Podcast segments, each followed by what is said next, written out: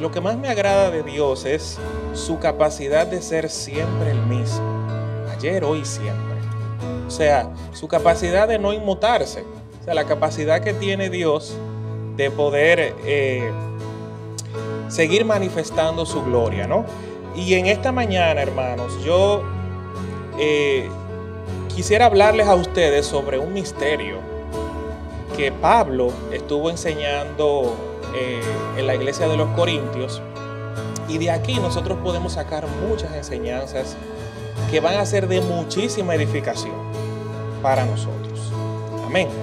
Así que vamos a inclinar nuestros rostros, vamos a poner este tiempo en las manos del Señor. Padre, te adoramos, te bendecimos, honramos tu nombre, Jesús, y declaramos tu grandeza, Señor, sobre nosotros. Gracias, Padre, porque somos tus hijos tú nos has dado el privilegio de poder sentarnos en tu regazo, descansar en ti y decirte, papá. Gracias Señor por esa bendición, por hacernos coherederos con Cristo. Y hoy ponemos nuestra mente en tus manos, Señor. Y rechazamos en esta mañana toda confusión, rechazamos, Señor, toda ansiedad, rechazamos toda preocupación, declaramos en el nombre de Jesús, Señor, que las fuerzas espirituales contrarias a tu palabra no prevalecerán contra nosotros, Señor. Y declaramos esta verdad sabiendo, Dios amado, que en ti tenemos victoria. Porque tú dijiste, Jesús, ni aún las puertas del infierno prevalecerán contra la iglesia. Y sabemos, Señor, que lo que sea que el enemigo levante, no prosperará. Descansamos en ti, descansamos en tu promesa, en tu gozo, en tu paz. Y sabemos, Señor, que en ti somos más que victoriosos. En el nombre de Jesús. Amén. Amén, amén. Bueno, hermanos, seguimos con Corintio. ¿Qué ciudad esta, eh? Corintio es, es, una ciudad sumamente interesante. Cada vez que yo estudio más sobre la ciudad y sobre lo que Dios, lo que Pablo, lo que el Espíritu Santo a través del apóstol Pablo enseñó en Corintios, sigue vigente para nosotros en el día de hoy. Y son enseñanzas que nosotros cuando nos apropiamos de ella, crecemos espiritualmente, somos edificados, somos fortalecidos y la palabra del Señor nos afirma cada vez más en esa roca en la cual nosotros nos encontramos. Y hoy, como ustedes ven aquí, ¿verdad? El título del, del mensaje de hoy se llama La revelación del misterio escondido. Y vamos a ver, antes es importante que recapitulemos muy brevemente lo que hemos aprendido hasta hoy sobre Corintios. No voy a hablar de todo lo que yo le hablé la vez pasada, ¿verdad? Porque ya yo entiendo que ustedes lo saben. Pero hasta aquí, en los capítulos y versículos que hemos estudiado, Pablo les ha dado instrucciones a la iglesia de cómo mantenerse en unidad, evitando la división. Eso es una enseñanza que Pablo les estuvo ministrando. Segundo, Pablo les enseñó que la sabiduría humana, la filosófica, las palabrerías, ¿verdad? No es la base de nuestra fe, sino que dependemos solamente de nuestra fe en Cristo para ser salvos. nuestra salvación no depende de qué tan culto seamos, de qué tanto sepamos, de qué tan teólogo parezcamos, ¿verdad? Al estudiar la palabra. En tercer lugar, Pablo les ha instruido a ellos, miren, no se gloríen en ustedes ni en lo que ustedes saben, sino gloríense en el Señor. ¿Ok? Esa es la tercera enseñanza que eh, nosotros hemos sacado de aquí. Y en cuarto lugar, les, ah, les recordó que él llegó a la iglesia de Corintios con un mensaje muy simple. Jesucristo murió por ti. Y resucitó al tercer día. No necesitó más nada. Y hemos visto por la palabra que esa expresión tiene poder en sí misma para generar cambios, ¿verdad? Para hacer que la gente se convenza, para hacer que la gente crea y acepte. Solo esa expresión, Cristo murió por ti, y dio su vida en la cruz y resucitó al tercer día. Eso es suficiente o fue suficiente para convencer a los que creyeron en Corintios. ¿Van conmigo, hermanos? Y eso es lo que hasta ahora hemos visto. Ahora vamos a analizar lo que nos termina de enseñar la segunda parte del capítulo 2 de Primera de Corintios. Y aquí vamos a ir viendo algunos versículos y vamos a ir entendiendo realmente qué es lo que el Espíritu Santo le quiso decir a la iglesia a través del apóstol Pablo. Porque sabemos que Pablo escribió esta carta, pero la Biblia dice que toda la escritura es inspirada por Dios. O sea, el mensaje lo está dando el Espíritu Santo, no Pablo. Pablo es simplemente un canal para llegar a nosotros. ¿Ok? Así que vamos a Primera de Corintios, capítulo 2, y vamos a iniciar con el versículo número 6. ¿Ok? Dice, sin embargo, hablamos sabiduría entre los que han alcanzado madurez. Y sabiduría no de este siglo, ni de los príncipes de este siglo que perecen es interesante, hermanos, que los oradores del tiempo de Pablo en Corintios usaban el término maduro para referirse a ellos mismos. O sea, ellos cuando llegaban a la, ciudad se decían, no, yo soy una persona madura. ¿Por qué decían eso? Bueno, porque entendían que eran personas conocedoras de muchas cosas, entendían que sabían mucho, que eran muy grandes filósofos y para ellos eso era símbolo de madurez. Y recuerden que como yo les dije la, vez pasada, cuando ellos hacían esto para ganarse el privilegio de poder enseñar a los hijos de los ricos de ese, de ese pueblo. Y ellos decían y afirmaban que sus pupilos, o sea, las personas que ellos enseñaban, se volvían igualmente maduros porque recibían las mismas enseñanzas que ellos les estaban impartiendo. Ahora, ¿Para qué ellos eran enseñados? Bueno, para que ellos fueran los gobernadores, los príncipes y los que, los que eh, iban a ejercer autoridad y dominio sobre la ciudad. ¿Ok? Va a ser como la generación que continuaba. Sin embargo, cuando Pablo dice, entre los que se consideran maduros, realmente no se está refiriendo a la madurez espiritual que nosotros estamos acostumbrados a estudiar.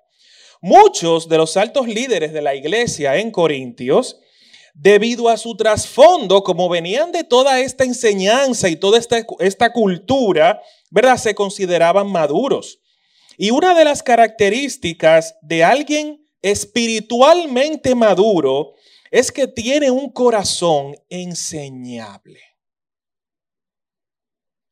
Y los líderes de Corintios en este versículo no cumplían con esa característica. Ellos entendían, yo me la sé toda, a mí no hay que enseñarme nada. Y por eso Pablo decía, entre los que se consideran maduros, entre aquellos que entienden que han alcanzado algún grado de madurez espiritual, yo vengo a enseñarles la verdadera sabiduría.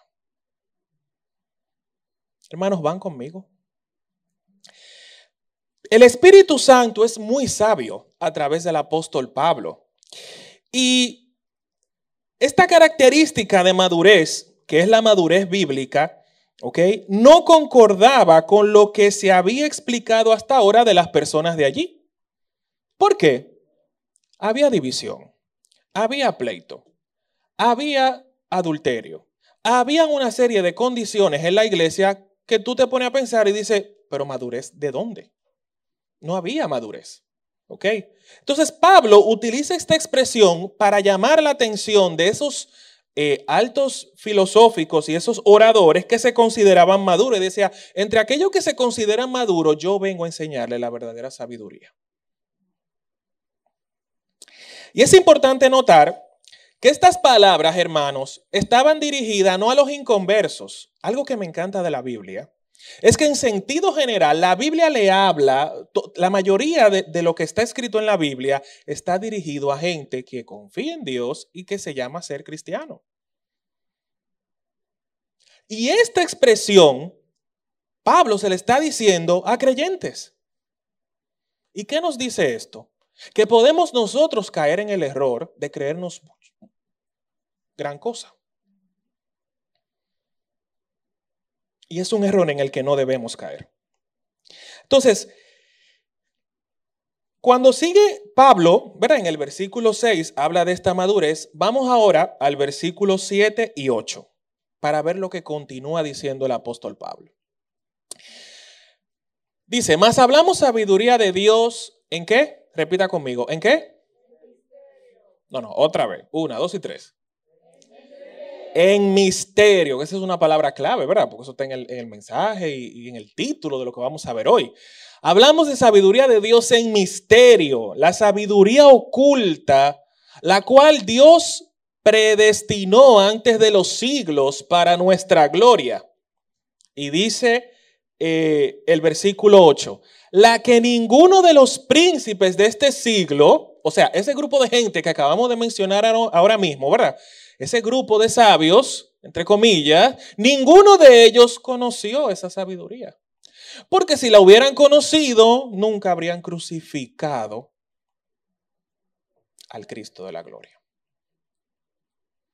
Si ellos hubieran entendido el misterio, si el misterio se les hubiera revelado a ellos, ellos no hubieran crucificado a Cristo. Porque ellos hubieran entendido lo que nosotros hemos entendido, hermanos. Es claro que Pablo está hablando de un misterio que estaba oculto para los hombres. ¿Ok? Si volvemos atrás al verso 7, para ir eh, concatenando cosas, ¿verdad? Es claro aquí que Pablo está hablando de un misterio que estaba oculto. Pero este misterio y, por eso se le llama la sabiduría oculta, ¿verdad? ¿Quién la tenía oculta? Era Dios que la tenía oculta. Dios tenía este misterio escondido. El término misterio en este versículo se refiere a algo que necesita obligatoriamente la intervención divina para poder ser comprendido. Ya que por el entendimiento natural, no somos capaces de, comprender. Es decir, este misterio del cual está hablando aquí Pablo es un tipo de secreto que solamente puede ser descubierto cuando hay una intervención divina. Si nosotros tratamos, y por eso en el capítulo 1, ¿verdad? Pablo les dice, es que para los que se pierden, es una locura. Esto es ilógico. Porque entender y discernir esto solamente es posible cuando Dios interviene. Y cuando Dios hace una obra, que nosotros vamos a ver luego, donde ocurre algo que nos hace despertar a este conocimiento.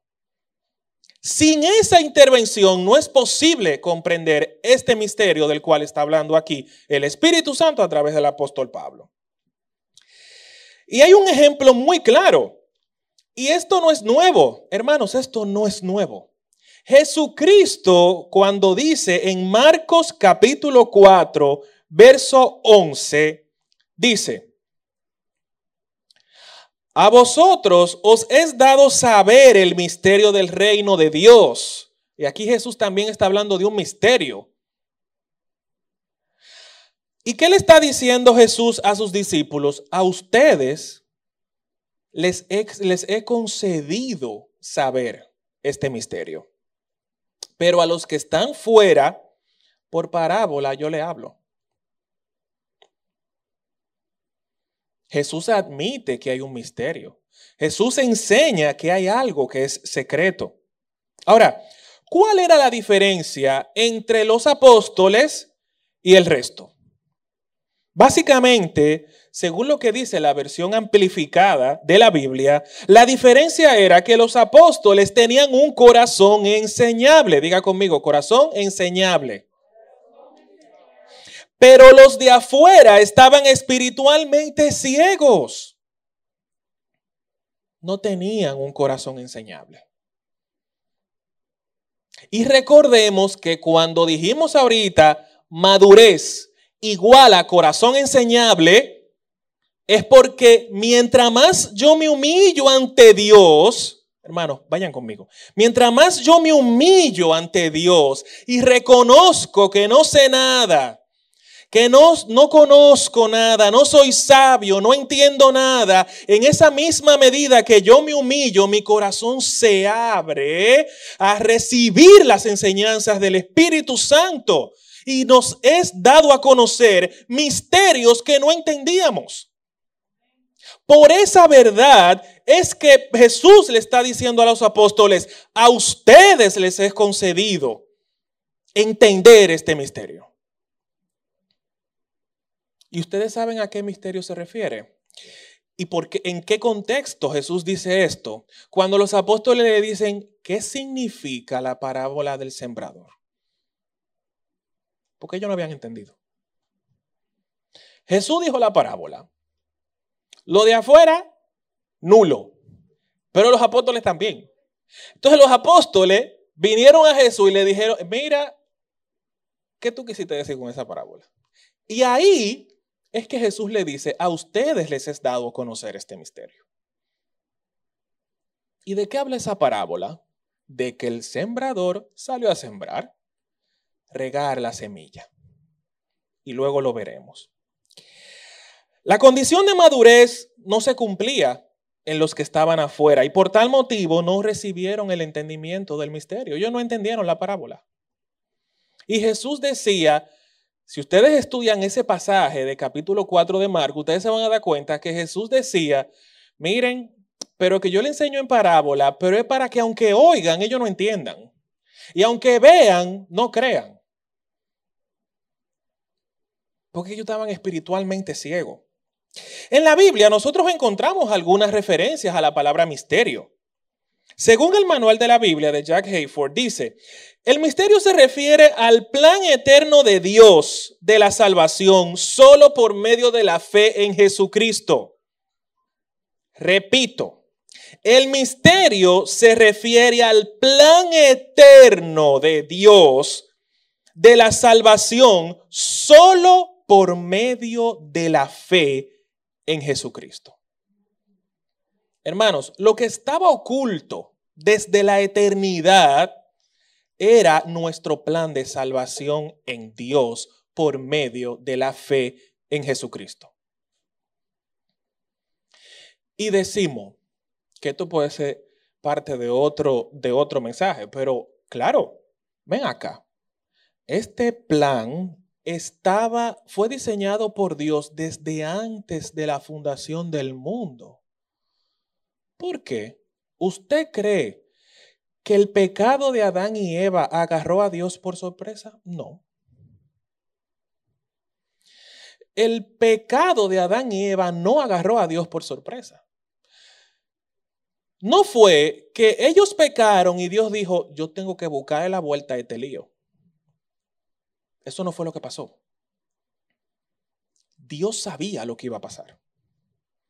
Y como él sabía lo que iba, a pasar, él ya tenía este plan en su eternidad. Por eso, Primera de Corintios dice que este misterio estaba oculto desde antes de la fundación del mundo. Porque ya él lo sabía. Ahora, esto estaba oculto a los judíos y al mundo. Los judíos no entendían salvación por fe. No, pero que yo estoy acostumbrado a hacer sacrificio. Es que mi costumbre me dice que yo tengo que hacer cosas para ganarme la salvación de Dios. Lo que yo he aprendido me está enseñando a mí que yo necesito matar un cabrero, un, cabrito, o hacer esto, o hacer lo otro, llenarme de obras. Eso, eso es lo que yo entiendo que hay que hacer para recibir el favor de Dios. Por eso esto para ellos estaba oculto, porque ellos no lo habían entendido. Y cuando Jesús comenzó a enseñarles esto, es que es por la fe. Y cuando Pablo también continúa enseñándole a los gentiles, es que esto es por fe. Nadie entendía. Ustedes saben una característica sobre los que adoran dioses y sobre todo los que, los que no adoran a Dios, los que adoran eh, dioses, ídolos, etc. Muchos de esos dioses y sobre todo aquellos que estaban aquí en Grecia requerían muchísimos tipos de sacrificios, hasta sacrificios humanos, para poder bendecir a la gente. Así era, esa, era la mente que esa gente tendía. Por eso, cuando Pablo le decía, Cristo murió por ti y resucitó para darte vida y tú puedes ser salvo por fe, ellos no entendían eso porque ellos no podían concebir que con el solo hecho de decir yo creo, todo estaba resuelto. Para ellos, esa resolución de que todo está resuelto era una consecuencia de una serie de sacrificios, de una serie de actividades y, y de una serie de acciones y de obras que sin eso ellos no ganaban el favor de sus dioses. Ellos no estaban acostumbrados a que, Dios, a que un Dios dijera, cree en el Señor Jesucristo y serás salvo, tú y tu casa. No estaban acostumbrados a eso. ¿Ok? Ahora, el misterio también comprende no solamente el plan de salvación, sino el hecho de que el Evangelio iba a llegar a los gentiles. ¿Por qué Jesús les explica a ellos y les habla de la parábola del sembrador como un misterio? Porque ¿qué es lo que dice la parábola del sembrador? El sembrador salió a sembrar y esparció semillas, dice la Biblia. No solamente, esas semillas no solamente cayeron, no solamente eran para el pueblo de Dios, todo el mundo iba a entrar en esa cobertura, pero los judíos creían que todo lo de Dios era para ellos nada más. Entonces, otra razón para ellos no entender este misterio que les estaba explicando el apóstol Pablo. ¿Me siguen, hermanos? Gloria a Dios. Bien, entonces ya sabemos ¿De qué se trata el misterio? El misterio del que habla Pablo en los versículos 7 y 8 de Primera de Corintios es el plan de salvación que estaba escondido en Dios desde antes de la fundación del mundo y que fue revelado en su tiempo, en el tiempo de Dios, ¿ok? Porque Él es soberano. En el tiempo de Dios Él lo dio a conocer. Ahora, ¿Qué dice el verso 9? ¿Ok? El verso 9 define el misterio y dice, miren, este misterio que estaba escondido cumple con estas características. Y aquí Pablo cita a Isaías, que es este versículo está en Isaías, ¿ok? Y dice, a la verdad, esto no ha subido en ningún corazón de hombre, a nadie se le, ha llegado a ocurrir que nosotros podamos alcanzar la salvación por gracia. A nadie se le ha ocurrido eso. Ningún ojo ha visto eso. Ningún oído ha escuchado esto.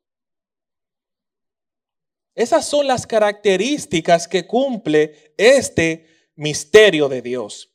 Además, este misterio que cumple con esta característica dice, ha preparado para los que, ¿qué dice ahí? Le aman, ¿ok? Para los que le sirven a Dios con reverencia, para los que le obedecen, para los que reconocen su dependencia de Dios. Si nosotros no reconocemos nuestra dependencia de Dios en todo lo que hacemos, no vamos a recibir este misterio. Ni se va a completar la obra que Dios ha determinado para nosotros. Hermanos, ya sabemos, ya entendemos cuál es el misterio. ¿Ustedes lo entienden? ¿Sí o no? ¿Sí o no? Sí, entendemos el misterio. Ok, ahora, ¿cómo se nos revela el misterio? Es el segundo punto. Ya entendemos cuál es el misterio, pero ¿cómo es que llegamos a entenderlo? Porque no, eso es interesante saberlo. Vamos al versículo 10, Primera de Corintios, capítulo 2, versículo 10.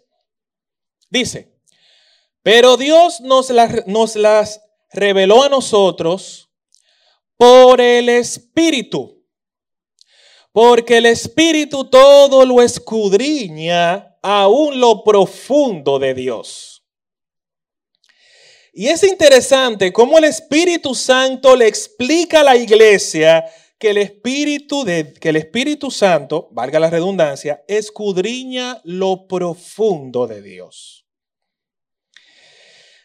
Juan capítulo 16, versículos 14 y 15, dice una afirmación de Jesús que se parece a esto que está aquí. Dice, refiriéndose al Espíritu Santo. Él me glorificará, porque tomará de lo mío y os lo hará saber. Todo lo que tiene el Padre es mío. Por eso dije que tomará de lo mío y os lo hará saber. Jesucristo dijo lo que iba a pasar. Jesucristo dijo, el Espíritu Santo va a escudriñar lo profundo del Padre y te lo hará saber. Eso es lo que dijo Jesús.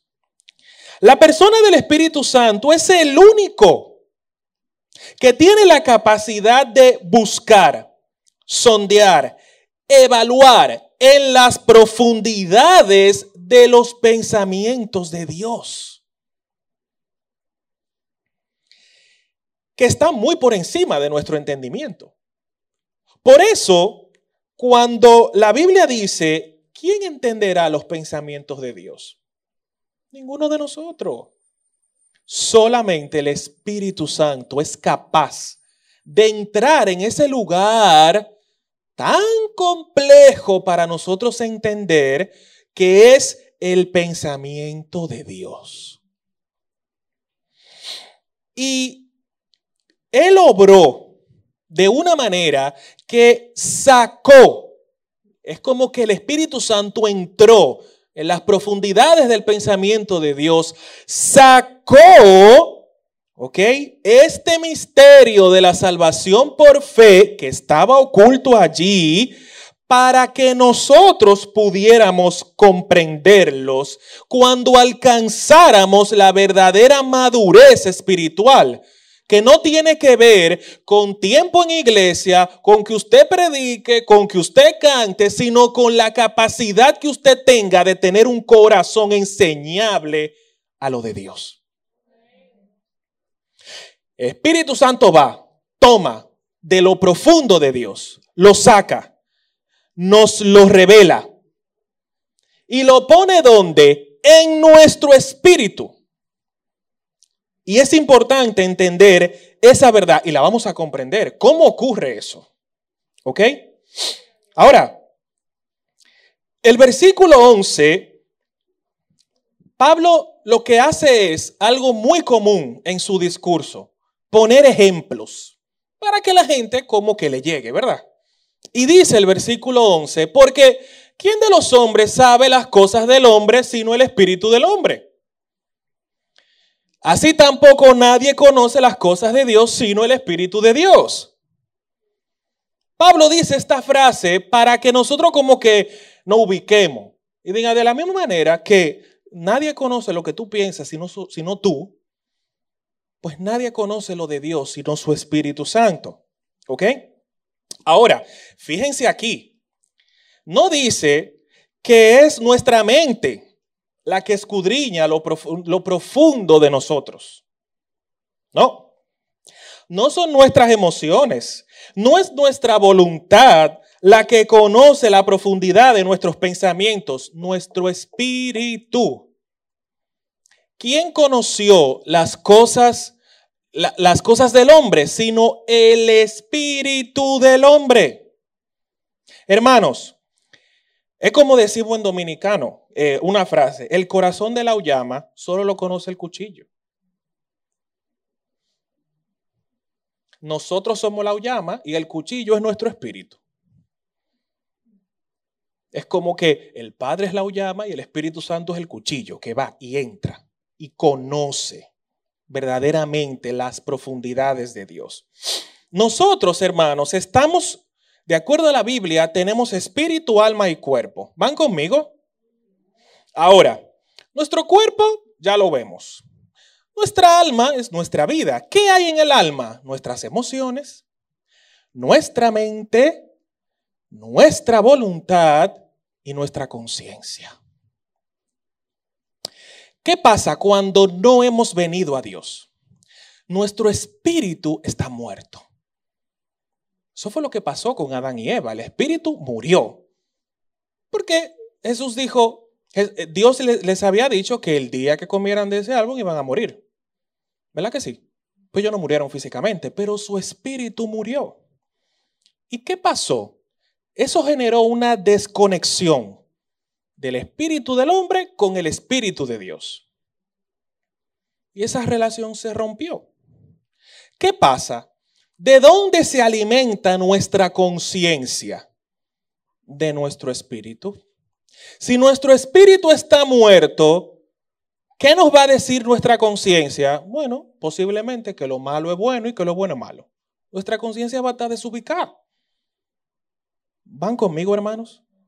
Entonces, como esa conexión está rota, nuestra conciencia no es capaz de enseñarnos a nosotros qué es lo que verdaderamente está bien y qué es lo que verdaderamente está mal.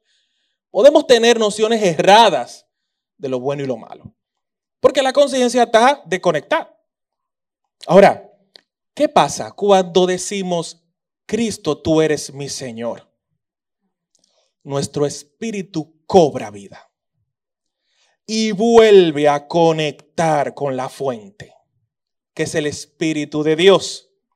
Y el Espíritu de Dios toma lo que está en lo profundo del Dios, lo pone en nuestro espíritu y ¿qué le pasa a nuestra conciencia? Despertamos a un nuevo conocimiento y un nuevo entendimiento de cómo es que ocurren las cosas. Mientras eso no ocurre, nosotros estamos totalmente desconectados.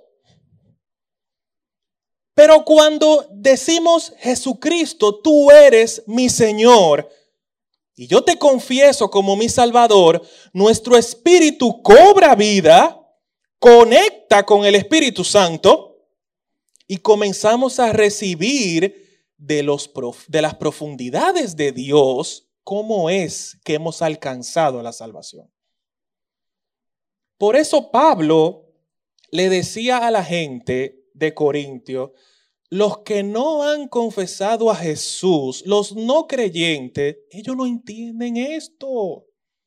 Porque es que su conciencia no está conectada con su espíritu, porque está muerto. Ahora, cuando esto ocurre, ¿ok? Vamos al versículo 12 ahora, para entender algo, ¿ok? ¿Qué nos dice? Hermanos, nosotros no hemos recibido el espíritu del mundo, sino, sino que hemos recibido el espíritu que proviene de Dios para que sepamos lo que Dios nos ha concedido. Aquí Pablo está afirmando lo que yo les acabo de explicar. Con el Espíritu Santo es que nosotros somos capaces de saber qué fue lo que se nos concedió.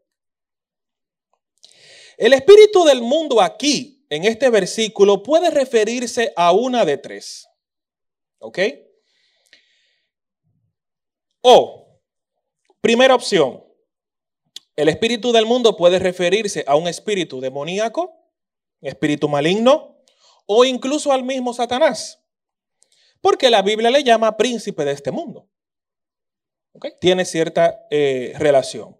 O el espíritu del mundo puede referirse a una forma de pensar que es ajena y opuesta al Espíritu Santo. O una tercera opción es que el espíritu del mundo puede referirse a un proceso humano de entender y comprender las cosas.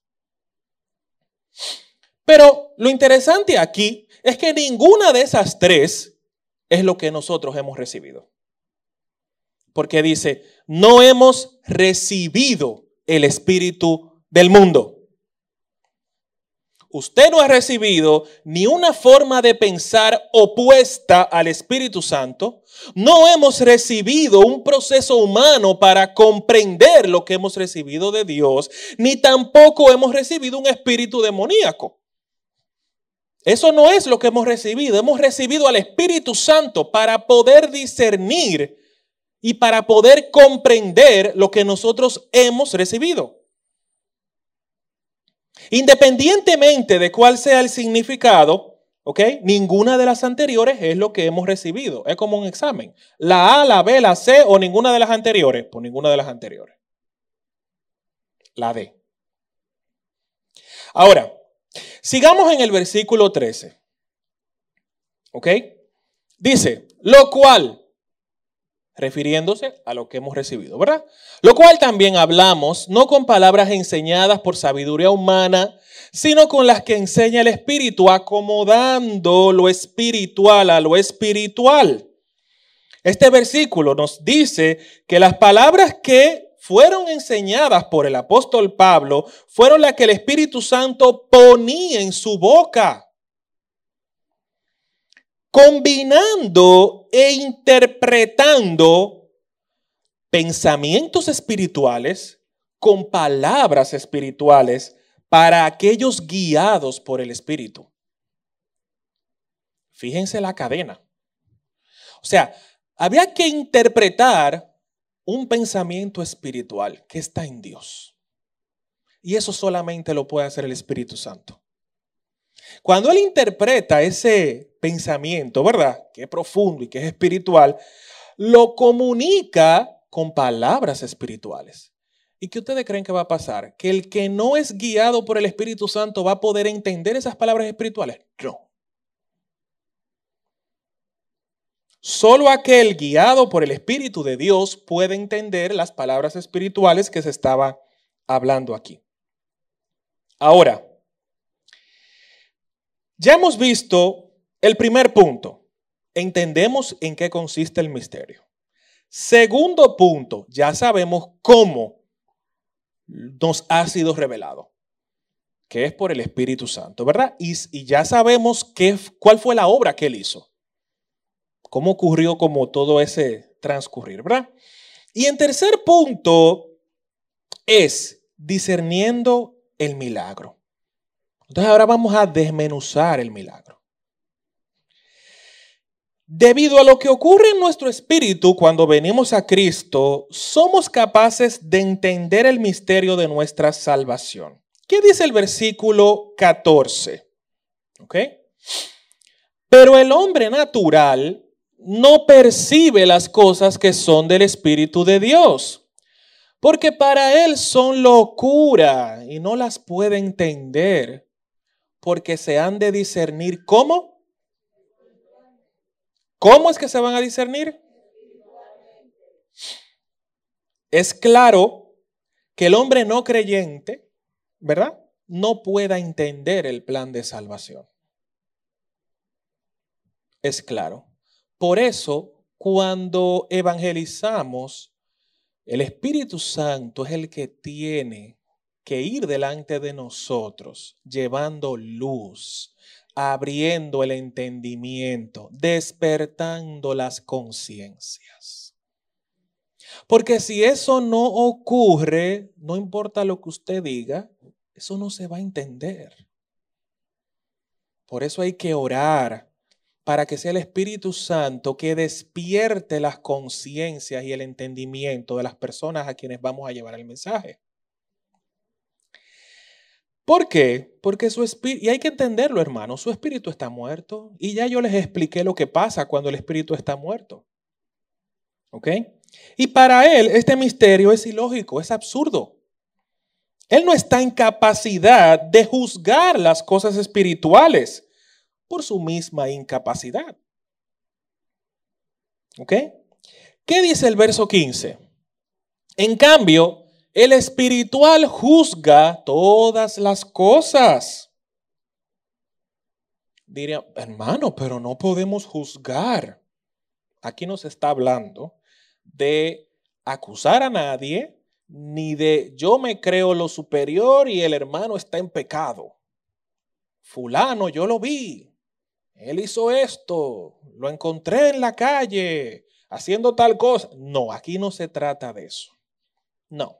La palabra juzgar aquí, cuando dice juzga todas las cosas, implica que es una persona que examina, una persona que cuestiona, que se pregunta y aplica lo que el Espíritu Santo le revela. Repito, el juzgar aquí, ¿eh? el espiritual, es una persona que examina las cosas. Una persona que ecuánimemente cuestiona las cosas. Y una persona que aplica lo que el Espíritu Santo le está revelando. Por eso dice, juzga todas las cosas. A eso se refiere. ¿Ok? Y el versículo 16 dice, porque ¿quién conoció la mente del Señor? ¿Quién le instruirá? Mas nosotros tenemos, ¿qué tenemos? Hermano, dígalo con fuerza, porque si usted la tiene, usted tiene que decirlo con mucha fuerza. Una, dos y tres, ¿qué tenemos? la mente de Cristo. Tenemos un sistema de pensamientos renovado. Una forma de pensar que no es ajena a la voluntad de Dios. Y de ahí nuestra lucha diaria. Esa mente está tratando todos los días de enseñar a nuestra conciencia qué es lo de Dios pero nuestra naturaleza pecaminosa, por otro lado, también está tratando insistentemente de hacer su trabajo. Y ese conflicto existe. ¿Y cuándo se acaba? Cuando Cristo venga. Hasta ese día tenemos que luchar. ¿Ok? Pero no luchamos solos. Tenemos la mente de Cristo tenemos una ventaja. ¿Ok? Esta es una referencia a Isaías 40, 13, donde describe las grandezas de Dios. Este pasaje de Isaías 40 describe a Dios como un Dios soberano, un Dios incuestionable, dando a entender que este, esta forma de hacer las cosas ha sido diseñada por Dios en su soberanía. ¿Por qué? Porque Él es Dios. Porque así Él lo quiso. Y hay un punto donde nosotros tenemos que decir, Dios, tú eres soberano. Y nosotros no podemos entrar a cuestionar a Dios. Tenemos que saber nuestra posición en este plan y en este misterio. Entonces, hermanos, ya para concluir. Primero, hemos visto que la madurez cristiana se basa en nuestra capacidad de dejarnos enseñar por Dios. Somos más maduros mientras menos sabemos. Somos más maduros en la medida que más decimos, Señor, yo no entiendo, Señor, yo no sé, enséñame tú. Segundo, nuestra salvación por medio de la fe en Jesucristo es, un, es parte de un plan eterno de Dios que estaba oculto, pero ha sido revelado. Tercero, solo cuando nuestro espíritu conecta con el espíritu de Dios, es que nuestra conciencia hace así y despierta a un conocimiento renovado. Por eso, cuando venimos a Cristo, a veces hacemos algo que antes no nos parecía mal y no nos sentíamos mal al respecto. Pero a veces cuando venimos a Cristo, hacemos algo y nos sentimos, ay, como que sentí que no, que no estaba bien. Esa es una conciencia nueva. Actuando bajo este mover. Cuarto, no seamos engañados por el espíritu del mundo. El diablo, él va a intentar eh, establecer la mente de él formas de pensamiento opuestas a la voluntad de Dios. Él va a intentar hacerlo en nuestra mente. Para nadie es secreto que la principal, el principal campo de batalla del enemigo es nuestra mente. Cuando Él te ganó ahí, te ganó. Porque Salomón dijo, tal es el pensamiento del hombre, así es Él. Si, nos, si el diablo nos convence en nuestra mente de pensar opuesto a Dios, nos ganó la batalla, hermanos. Y es ahí donde nosotros tenemos que pelear. ¿Con qué? Con la mente de Cristo que ya tenemos. Quinto y último, Dios es soberano. Y aunque queramos, no podemos comprenderlo en su plenitud, sino solo aquello que Él nos permite conocer. La Biblia dice, enseña que lo que Dios nos quiere dar a conocer nos ha sido revelado en su palabra. Lo que necesitamos comprender de Dios está en la Biblia no querramos ir más allá, porque podemos caer en error. Así que hermanos, vamos a inclinar nuestros rostros.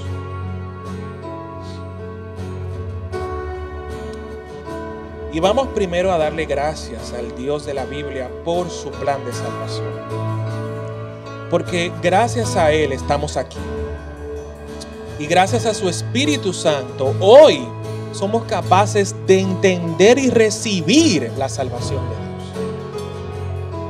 Gracias Señor, porque has despertado nuestro espíritu, has despertado nuestra conciencia a entender tu voluntad, Señor, a entender qué es lo bueno, qué es lo que te agrada y cómo podemos vivir para agradarte a ti. Ayúdanos en nuestra lucha. Y como dijo Jesús, no nos dejes caer en tentación. Porque sabemos, Señor, que estamos peleando. Sabemos que tenemos una lucha, pero tenemos la mente de Cristo, que nos da la ventaja de pensar distinto a lo que nuestro enemigo quiere que pensemos. Gracias por ese plan. Gracias por revelarnos ese misterio Gracias Señor por darnos la bendición de poder, Señor, contar contigo, papá. Para vivir, Señor, nuestra vida cristiana, para seguir nuestra carrera, oh Dios. Ayúdanos, oh Dios, a no dejarnos vencer y a no dejarnos engañar por el espíritu del mundo sino que solo tu Espíritu Santo guíe nuestra vida, nuestra mente, pensamiento, conciencia, nuestras emociones, toda nuestra alma. Señor, en el nombre de Jesús, líbranos del mal. Renunciamos en esta mañana, en esta tarde, Señor. Renunciamos a lo que no es tuyo. Señor, renunciamos a lo que quiere el enemigo poner en nuestra mente. Renunciamos a la mentira de las tinieblas, Señor. Y nos aferramos a tu verdad. Esa verdad, Señor, que rompe cadenas. Esa verdad que sana enfermos. Esa verdad que libera la mente de las personas. Esa verdad que trae liberación. Es la que recibimos, Señor, y por la que decidimos andar. Padre, gracias por el poder del Espíritu Santo que nos ha ungido, Señor, para deshacer las obras del mal. Y como dijo Jesús, líbranos del mal, Señor. Llévanos con bien. Y llévanos, Señor, a nuestros hogares con tu paz. Y ayúdanos a tener una semana de victoria. Ayúdanos, Señor, a tener una semana gobernada por la mente de Cristo Ayúdanos, Señor, a tener una semana conscientes de que ese plan tú lo has revelado a nosotros, Señor. Gracias, Padre. Gracias, Señor. Gracias, Señor. Gracias, Señor. Dígale gracias, hermano. Dele gracias a su Dios por todo lo que Él ha hecho. Porque este misterio es suyo y es mío. Y nos ha sido dado por el Espíritu Santo. Te glorificamos, Padre, y te honramos, Señor. En el nombre de Jesús, Padre. Amén. Y amén y amén.